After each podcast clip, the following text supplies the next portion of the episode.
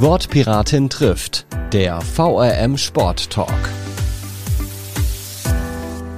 Hallo und herzlich willkommen zur zweiten Folge Wortpiratin trifft, der VRM Sport Talk im neuen Jahr. Wir nehmen Ende Januar auf und endlich sind die Temperaturen mal ein bisschen winterlich, was perfekt passt, denn wir sprechen heute über Eiskunstlauf. Mein Name ist Mara Pfeiffer. Ich bin die Person hinter diesem Podcast und wie immer bin ich nicht alleine hier, sondern habe eine fabelhafte Gästin da, Jennifer Borgmann nämlich. Hallo liebe Jenny, schön, dass du da bist. Hallo Mara. Jenny, wenn du die Faszination für deinen Sport mit einem Satz beschreiben solltest, was würdest du sagen? Oder reicht da ein Satz gar nicht aus? Da reicht gar nicht ein Satz aus. Vielleicht mit einem Wort unbeschreiblich. Hm, das ist jetzt natürlich äh, eine gute Vorlage, denn wenn ich sage, was macht's denn so unbeschreiblich, dann müsstest du sagen, das kann man gar nicht beschreiben. Aber wenn du dich daran versuchen würdest, was sind die Dinge, die dich vielleicht mal zum Eiskunftslauf gezogen haben und die dich bis heute äh, faszinieren daran? Wie der Mensch oder wie der Körper sich ähm, an die Gegebenheiten oder an diesen Druck anpassen kann, wie der wie der Mensch einfach ähm, an sich arbeiten kann, um an seine Ziele zu kommen und einfach die, diese Geschmeidigkeit, die Armbewegung zu der Musik und man versetzt sich so in diese Musik rein und, und läuft einfach und spürt einfach diese Musik. Man kann es nicht beschreiben. Es ist einfach, ich sage aber, man muss es gesehen haben und wenn man das Eislaufen liebt, ist man dann einfach in einer komplett anderen Welt. Das klingt ähm, wirklich nach einer sehr, sehr großen Leidenschaft. Und du hast jetzt mit der Musik sogar noch ein Element äh, mitbenannt, das ich jetzt ähm, im, im, ersten äh, Anlauf quasi gar nicht mit drin habe. Ich würde nämlich tatsächlich mal ähm, das zerlegen wollen in die drei Elemente, die es sprachlich sind. Also Eis, Kunst und Lauf. Wenn man mal mit dem Eis anfängt, ganz praktisch, wie trainiert ihr euren Sport eigentlich in den Sommermonaten, wenn die Hallen geschlossen sind? Ähm, da üben wir das im Trocknen. Es gibt sogenannte umgangssprachlich Pickskates. Wir machen das mit Trockentraining, Koordinations-, Konditions-, Krafttraining. Wir machen die ganzen Sprünge trocken, also wirklich von Dreiersprung angefangen bis hin zu Achsel- und Doppelsprüngen. Wir üben die Pyretten auf sogenannten Spinnern. Ähm, wir probieren ähm, mit äh, Terrabändern uns weitestgehend zu dehnen. Es gibt halt unfassbar viele Trainingsgeräte. Man kann total vielseitig sein. Auch mit nicht speziellen Geräten kann man ähm, mit anderen Hilfsgütern halt wirklich ähm, speziell die, den Sport oder uns im Sommer fit halten. Spannend. Und ähm, wenn wir zum zweiten äh, Wort kommen, also Kunst, ähm, würdest du sagen, man braucht sowas wie ein gewisses Grundtalent für den Sport oder kann wirklich jeder alles erlernen im Eiskunstlauf?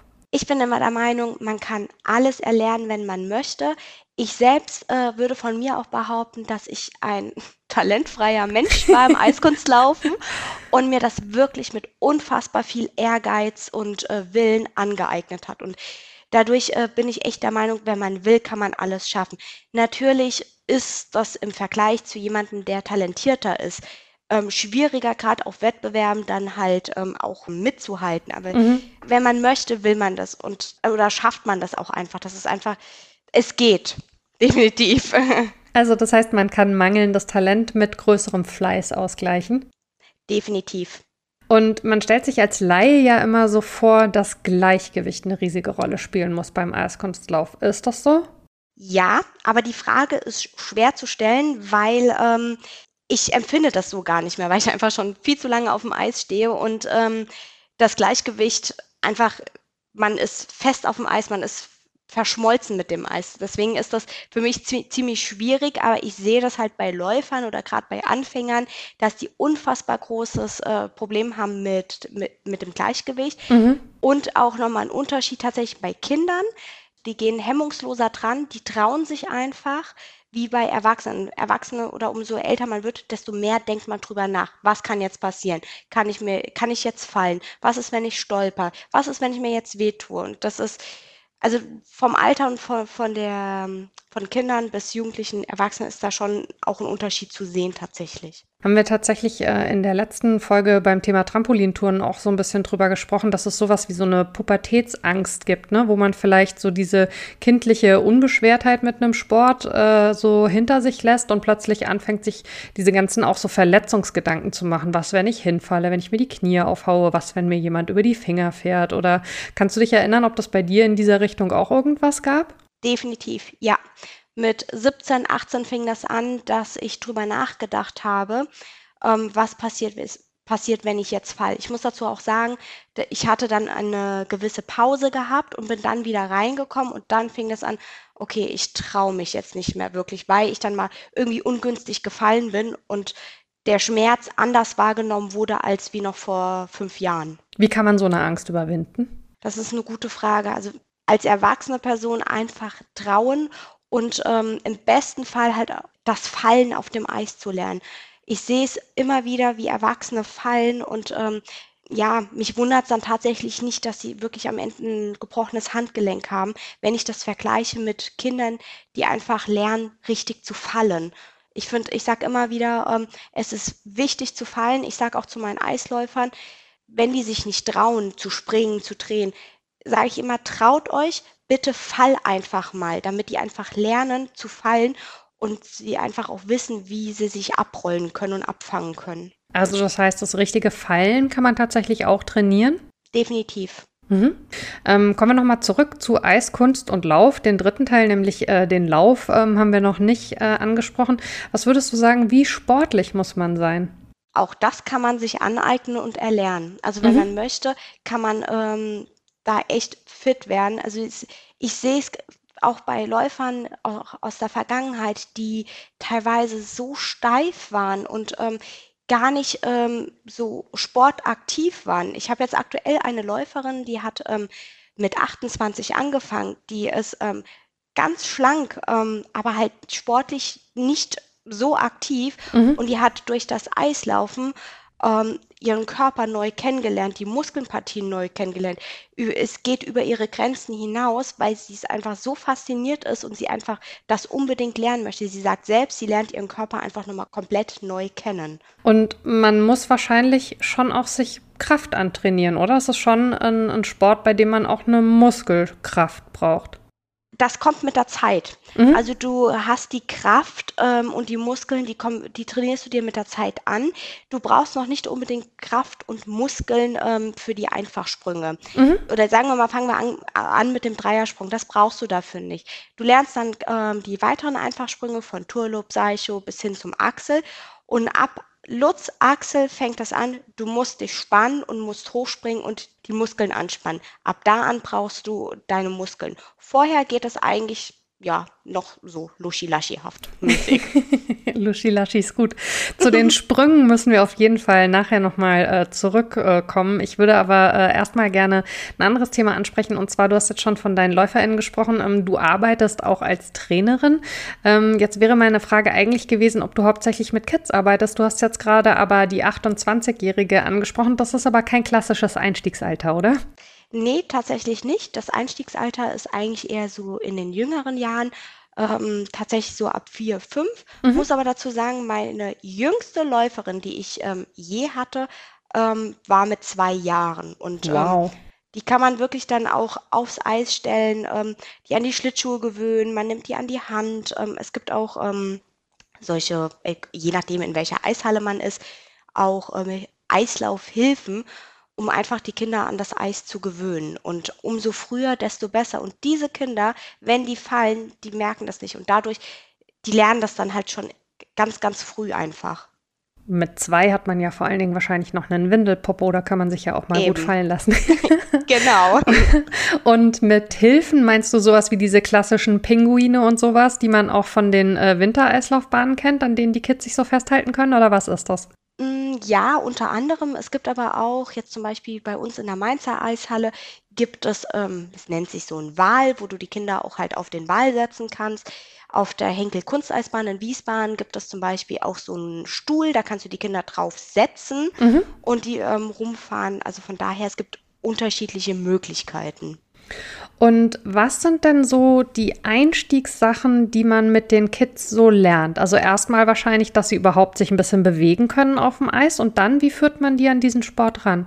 Zuerst testest du erstmal, ob die Kinder das Interesse überhaupt am Eislaufen haben. Mhm. Ähm, dann schaust du einfach, wie die Kinder sich auf dem Eis machen. Haben die Angst ähm, vom Fallen?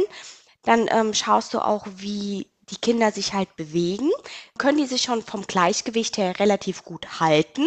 Wenn das äh, gut funktioniert, schaust du, ob sie alleine laufen können. Mhm. Wenn sie dann schon alleine laufen können, versuchst du es halt über die Geschwindigkeit, dass sie ein bisschen schneller laufen. Und dann fängst du schon an, wenn, die, wenn du siehst, die können sich halten, die haben ein gutes Gleichgewicht, die können vielleicht schon die ersten Ansätze vom Bremsen her, dann kannst du schon anfangen mit den ersten einfachen Übungen vom Eiskunstlaufen. Jetzt haben wir vorhin das Thema Sprünge schon angesprochen. Ähm, was sind denn so erste Sprünge, die man beigebracht bekommt? Also der allererste Sprung, den man lernt, ist tatsächlich der Dreiersprung. Dann geht es weiter. Da muss man halt auch immer variieren zwischen Turloop, Seicho, welche bei den Kindern besser vorankommen. Kannst du vielleicht ein bisschen was dazu sagen? Also wenn du sagst Dreiersprung, wie sieht der aus? Was muss man da machen? Ich erkläre immer den Kindern, ihr müsst euch vorstellen, eine ganz normale 3. Ja. Und ähm, die müsst ihr umspringen. Also sagen wir mal, es gibt noch so einen Vorschritt, äh, das, der nennt sich Dreierwalzer. Da malst du die 3, dann hast du einen Auslauf und dann springst du von rückwärts, stößt du dich ab von einem Bein auf und springst rum, eine halbe Umdrehung auf das andere Bein rückwärts. Okay. Und an was für einer Stelle ähm, äh, entscheidet man sich quasi, ob man alleine Eiskunstlauf betreibt oder ob man in den Paarlauf geht? Gibt es da so ein klassisches Alter, wo man sagt, jetzt kannst du das mal probieren oder wenn du möchtest, machst du eben auch allein weiter? Mm, dazu kann ich tatsächlich gar nichts sagen, weil mit Paarlauf habe ich mich tatsächlich früher nie beschäftigt und mhm. muss auch sagen, für mich selbst, mh, mm, Paarlauf ist schön aber ich finde den Einzellauf immer noch mal schöner. Ich würde sagen, auch im frühen Jugendalter zwischen 12 und 13 Jahren. Mhm, okay. Und was genau findest du für dich am Einzellauf schöner? Warum hat dich der Paarlauf nie gereizt? Weil du alleine für dich bist und du musst ähm, über deine eigenen Grenzen herauskommen. Du, du wächst über dich hinaus und du bist halt einfach ein Einzelkämpfer. Und ich finde das ähm, dahingehend einfach so besonders, weil diese Sportart dich einfach in allen Facetten prägt. Mhm. Egal in welchen Lebensbereichen, ich blicke immer rückwirkend auf meine Sportart zurück. Ja, kann ich mir vorstellen. Ähm, wir haben über die äh, Sprünge und Figuren ja schon ein bisschen ähm, gesprochen. Wie ist das eigentlich? Lernt man die direkt auf dem Eis oder äh, gibt es da irgendwie so eine Art Trockenübung vorher? Idealfall beides zusammen gleichzeitig. Wie kann ich mir das vorstellen? Du kannst es dir vorstellen, dass ähm, du mit Vorübungen auf dem Eis anfängst. Die probierst du, mhm. ähm, beziehungsweise eher erst auf dem Trocknen, weil man macht sich ja immer erst warm, machst mhm. äh, erst äh, Drehsprünge, eine halbe Umdrehung, dann machst du Drehsprünge für eine ganze Umdrehung, ähm, dann eine ganze Umdrehung mit Auslauf. So, dann bist du an sich als Läufer warm, gehst aufs Eis und dann äh, fängst du an, die Übung, ähm, sage ich mal, auf dem Eis zu machen, machst, ähm, eine, machst die Drehsprünge, machst äh, eine ganze Umdrehung und dann nimmst du Anlauf mit, ähm, mit deinem Schritt, Vorschritt, jetzt zum Beispiel mit dem Einwärtsmohak und äh, versuchst dann den Sprung zu springen. Oft ist es so, dass am Anfang die Läufer erstmal nur bis eine halbe Umdrehung schaffen und dann äh, kommt die Feinarbeit, ähm, darauf zu achten, wo holen sie sich mehr Kraft, wo strecken sie das Bein besser, wo ist der Oberkörper, um dann die ganze Umdrehung zu schaffen. Und wir haben ja schon äh, angesprochen, ähm, dass es natürlich einen, einen, gewissen Fitnessgrad dabei braucht. Du hast schon gesagt, ein Teil dieser Fitness holt man sich eben einfach durch die, ich sag mal, sportliche Arbeit auf dem Eis. Gibt es denn so klassische Ergänzungssportarten, die man vielleicht noch macht, um eben äh, eine gute Fitness Fitness zu bekommen? Ballett wird ja immer sehr ähm, kombiniert mit dem Eiskunstlaufen. Mhm. Ich tatsächlich finde auch mittlerweile, dass ähm, Turnen unfassbar hilfreich ist, weil du da genauso deinen Körper kennenlernst, ähm, mit, vor allem mit Kraft, ähm, dass du den halt auch anspannen kannst und ähm, finde Turnen in dieser Hinsicht definitiv sehr, sehr gut. Ich habe auch tatsächlich eine Läuferin, die ähm, ursprünglich aus dem Touren kommt und die hat eine Grundkörperspannung, Das ist ähm, Wahnsinn. Kann aber wiederum auch vergleichen mit einer anderen Läuferin, die Ballett viel macht. Die kam aufs Eis und die hatte eine Grundkörperspannung.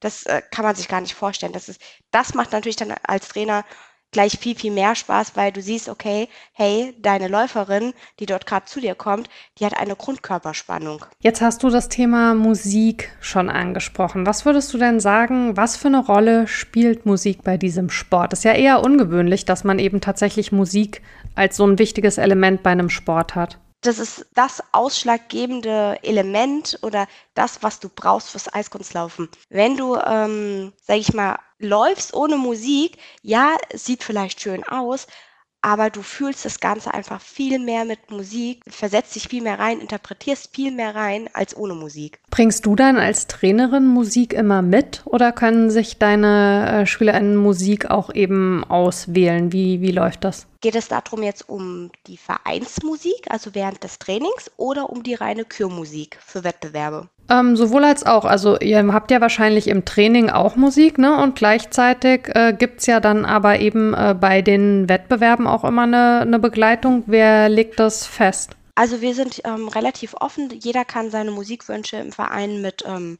offenlegen, dass ähm, jeder auf seiner Lieblingsmusik auch laufen kann. Die ist halt nicht sehr laut im Training, damit einfach das als leise im Hintergrund läuft. Bei den Wettbewerben ist es so, dass die ähm, Kinder oder beziehungsweise die Läufer ein Mitspracherecht haben.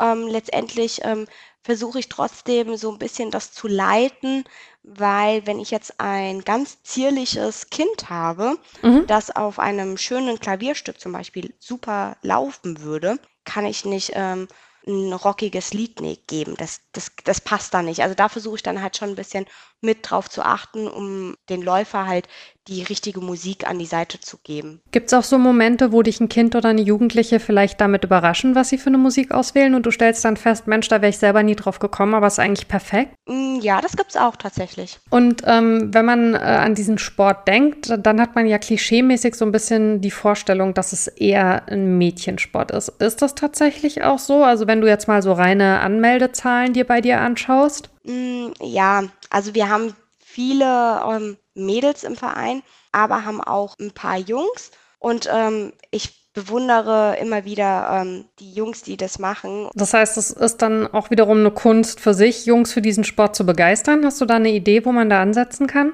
Also ich denke mal schon äh, früh im Kindergarten ähm, ansetzen, Werbung dafür machen. Aber ich denke oft, entweder muss der Junge selbst den Ehrgeiz haben oder die Faszination für diesen Sport. Oder was halt noch einfacher ist, wenn der Junge eine ältere Schwester hat und die Eis läuft. Weil oft ist es dann so, okay, äh, die große Schwester muss zum Training, den Kleinen nimmt man mit, schleppt mit in die Eishalle und bevor dem Kleinen an der Bande ähm, kalt ist, stellt man ihn gerade mit aufs Eis. Er bewegt sich, findet es toll, ähm, dort rumzulaufen, vielleicht auch mal hinzufallen, ein paar Übungen zu machen und so führt man das dann eher ähm, ran. Aber das das, die Variante ist wirklich eher bei kleineren und halt mit Geschwistern. Das habe ich in den letzten Jahren oft gesehen, dass tatsächlich die kleinen Geschwister alle aufs Eis gestellt wurden, weil die großen Schwestern den Sport gemacht haben. Also ist vielleicht auch so ein bisschen ein Appell an die Eltern zu sagen, bringt eure Jungs auch mal in so einem Verein vorbei. Das ist durchaus auch ein Sport, der denen Spaß machen kann.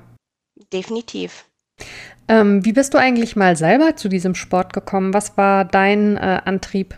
Ach, das war in der Grundschule. Ich, ich habe ja auch relativ spät angefangen. Mhm. Das ist jetzt ähm, 19 Jahre her im Februar. Ich habe im Februar 2004 erst angefangen. Okay. Und äh, da war ich auch ähm, schon neun und in der dritten Klasse. Und da ist äh, damals ein Klassenkamerad mit seiner Schwester, also es war auch ein Junge, der gelaufen ist mit seiner Schwester in einem Wiesbadener Verein. Und irgendwie ist das nach einem Schulfest sind ähm, die Eltern auf das Gespräch gekommen. Und dann hatte meine Mama mich gefragt, möchtest du es auch mal ausprobieren? Da habe ich gesagt, ja, ähm, ich würde es gerne mal ausprobieren. Und das hat mich dann so gefasst, ähm, dass ich gesagt habe, ja, ich möchte es äh, gerne weitermachen. Zudem kommt auch noch dazu, dass meine Mama früher auch den Sport mal gemacht hat. Mhm. Wusste aber nie, dass in Wiesbaden ähm, es Eislaufvereine gab. Okay, aber das heißt, es war bei dir dann schon lieber auf den ersten Blick oder äh, auf die erste Kufe. Wie sagt man das dann beim Eiskunstlauf? ja, also lieber auf den ersten Blick mit der ersten Kufe und ähm, ich habe auch nie einen anderen Sport gemacht. Ähm, vielleicht noch zusatzweise Ballett, aber ich habe nichts anderes ausprobiert. Sehr schön. Und ähm, die Leidenschaft äh, für den Sport, äh, die hört man auch raus äh, aus dem, was du darüber erzählst. Ähm, liebe Jenny, ich danke dir sehr, dass du dir die Zeit dafür genommen hast. Ähm, wir werden wie üblich äh, in den Show Notes verlinken, äh, wo man dich äh, als Trainerin erleben kann, was es so für Kontaktmöglichkeiten rund um diesen Sport gibt und was es vielleicht noch Wissenswertes gibt, über das wir jetzt heute gar nicht gesprochen haben. Ein ganz, ganz herzliches Dankeschön von mir an dich für deine Zeit. Ich danke dir auch. Und dann danke ich auch noch ganz herzlich unseren HörerInnen da draußen für die positive Begleitung dieses Podcastes. Wir sind gut in die zweite Staffel gestartet, freuen uns weiterhin über eure Nachrichten. An wortpiratin.marapfeifer.de könnt ihr mir gerne schreiben, welche Sportart ihr hier mal noch hören möchtet, ob ihr vielleicht selbst eure Sportart oder euren Verein vorstellen wollt. Ich freue mich über alles, ganz besonders auch über eure Bewertungen und Sternchen auf der Podcast-Plattform eures Vertrauens. Wir hören uns uns in zwei Wochen nicht wieder, denn dann ist Fastnachtsdienstag und ihr seid alle närrisch unterwegs, aber in vier Wochen sind wir wieder da, um über den nächsten Sport miteinander zu sprechen. Bis dahin, ciao. Modern, schnell und übersichtlich. Wir haben für euch unser Newsportal neu gestaltet. Spannende Geschichten, Livestreams, Videos, Podcasts oder Umfragen. So erfahrt ihr immer aktuell, was in eurer Region los ist. Klickt euch rein unter allgemeine-zeitung.de.